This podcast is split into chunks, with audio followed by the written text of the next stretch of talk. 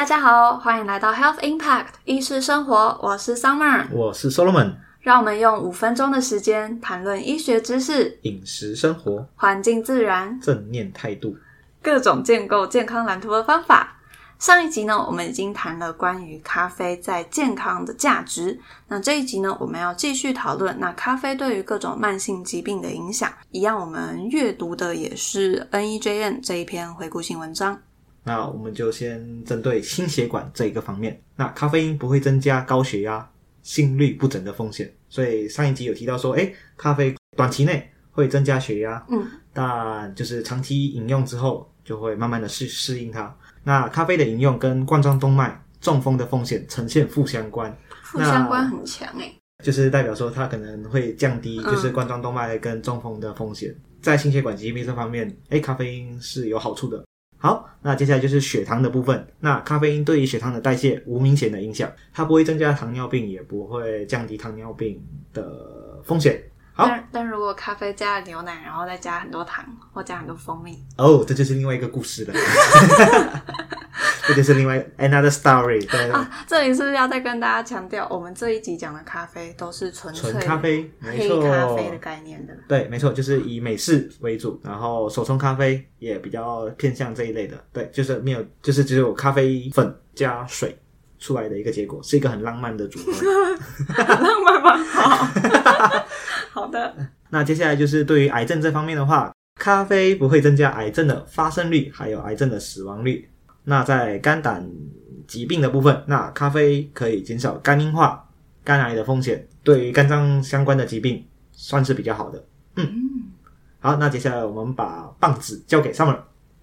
那另外，咖啡它也可以减少胆结石，然后泌尿道结石的风险。那在神经性的疾病方面呢，咖啡它是可以减少帕金森氏症、降低忧郁症还有自杀几率的。那如果是以总死亡率来看呢，每天如果喝两到五个标准杯的咖啡，它是可以降低总死亡率的。对，那这边再补充一下，一个标准杯大概是两百三十五 CC，那两到五个标准杯的话，大概就是全家的特大杯。或者是 Seven Eleven 的特大杯这样子，嗯，那样的量啊，如果你喝不了那么多，喝少一点点也没差，因为它是说二到五个标准杯嘛，所以从中杯到特大杯都可以。那再来啊，就是我们常看电视说什么，哎，孕妇不可以喝咖啡。虽然我们上一集有讲，咖啡因它有可能会延缓胎儿的生长，那甚至是增加流产的风险，但其实也是有研究说，这两者之间都是没有明显关系的。负面的影响，至少目前它是还没有很明确的科学证据。不过保险起见，如果有这样子的疑虑，还是建议大家在孕期呢，对于咖啡的饮用剂量是要降低的。好，那这里再补充一下，孕妇其实没有任何饮食禁忌，除了抽烟跟喝酒。已目前已经有很明显的科学证据是会影响到胎儿生长。那尤其是酒精会对于胎儿脑部的生长会有非常大明显的影响。对，真的。那就是其他像是当归啊、五味不会薏仁啊，会不会堕胎啊？这些完全不会，完全不会。反正是酒精跟抽烟，对这两者就是孕妇要避之慎之。好，那丈夫也要为了就是孕妇的健康去做。丈夫，这个是 丈夫，讲一点怪，哪一个年代？啊，老公，老公，husband，对，husband 的部分就是哎，为了就是个人还有就是全家人的健康。会建议你吸烟，呃，会建议你戒烟，对对对，会建议你戒烟，接触到二手烟。对啊对啊，孕妇本身不抽，但二手烟影响非常深远。对，哇，这里突然间沉重去了，有没有？从咖啡因拉到这里来，这样都可以，你就知道抽烟有多么的不好，bad，抽烟 bad，饮酒 bad，笑死。做一个结论，就是每日三到五个标准杯的咖啡。对身体是最有益处的，但就是我们还是说不要过度的去摄取它。那现在成人每日咖啡因的摄取量不宜超过四百 milligram，孕妇和哺乳的妈妈不宜超过两百 milligram。其实除了咖啡以外，像是碳酸饮料或者是巧克力或者是一些提神饮料，那些其实都含有咖啡因。那记得你在每日饮用的时候，也可以稍微看一下罐装的标示，诶，它都会说咖啡因含量大概多少。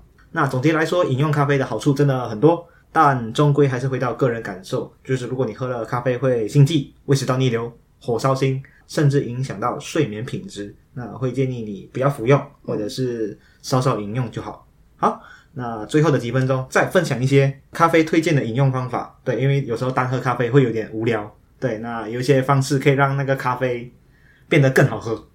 对，对那对那我想要发问，嗯，你说就是咖啡好像有分成意式，然后手冲，然你后硬要问，然后还有冰滴。嗯我觉得应该很多人跟我一样有这种有问题吧？哦有啊有啊有啊。好，那没问题，那我就简单的做一个介绍。意式咖啡其实就是包含了像是美式咖啡，嗯，然后拿拿铁卡布奇诺，对，或者是摩卡，摩卡，哎，这些都算是意式咖啡的一种。那基本上就是浓缩咖啡加某一样东西，像是美式的话就是浓缩咖啡，加水。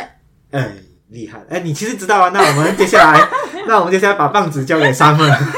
不知道，不知道。好了好了，那接下来拿像是拿铁的话，它就会加牛奶，牛奶。对，那卡布奇诺就会加比较多奶泡。嗯，对，就是你喝会会喝到比较多泡泡，比较绵密的感觉。嗯对啊，就是摩卡就是加巧克力力。对，你其实都知道哎。